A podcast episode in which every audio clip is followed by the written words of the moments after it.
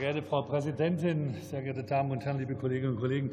Das ERP-Wirtschaftsprogramm Sondervermögen stellt eine wichtige Säule der deutschen Mittelstandsförderung dar. Daher ist es zu begrüßen, dass es in diesem Jahr aufgestockt wird, auch um die Inflation auszugleichen. Aus diesem nun rund eine Milliarden großen Topf können Unternehmen mit bis zu 11 Millionen Euro durch zinsgünstige Darlehen gefördert werden. Leider gibt es einige Probleme mit dem Programm, die dringend angegangen werden müssen.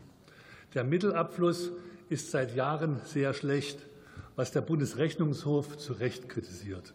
Groß angelegte Fördertöpfe bringen nichts, wenn sie einfach versanden. Das sollte uns, glaube ich, allen klar sein. Gerade jetzt ist es wichtig, mit Schwung aus der Pandemie zu kommen und die Kriegsfolgen abzumildern. Deswegen braucht es eine effiziente Unterstützung des Programms durch die KfW, der Kreditaufbau, der Kreditanstalt für Wiederaufbau.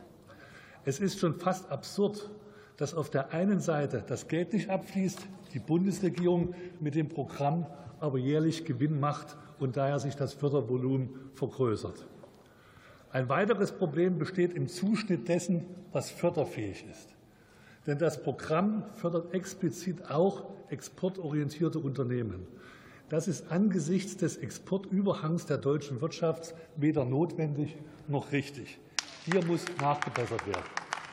Nichtsdestotrotz werden wir das ERP-Gesetz wieder zustimmen. Es ist und bleibt ein wichtiges Programm, das durch das Wirtschaftsministerium mit etwas mehr Liebe und Überarbeitung erfahren müsste. Ein herzliches Glück auf. Vielen Dank.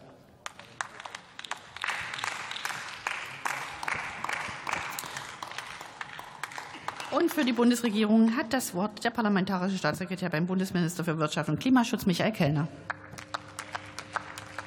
Sehr geehrte Frau Präsidentin, liebe Kollegen!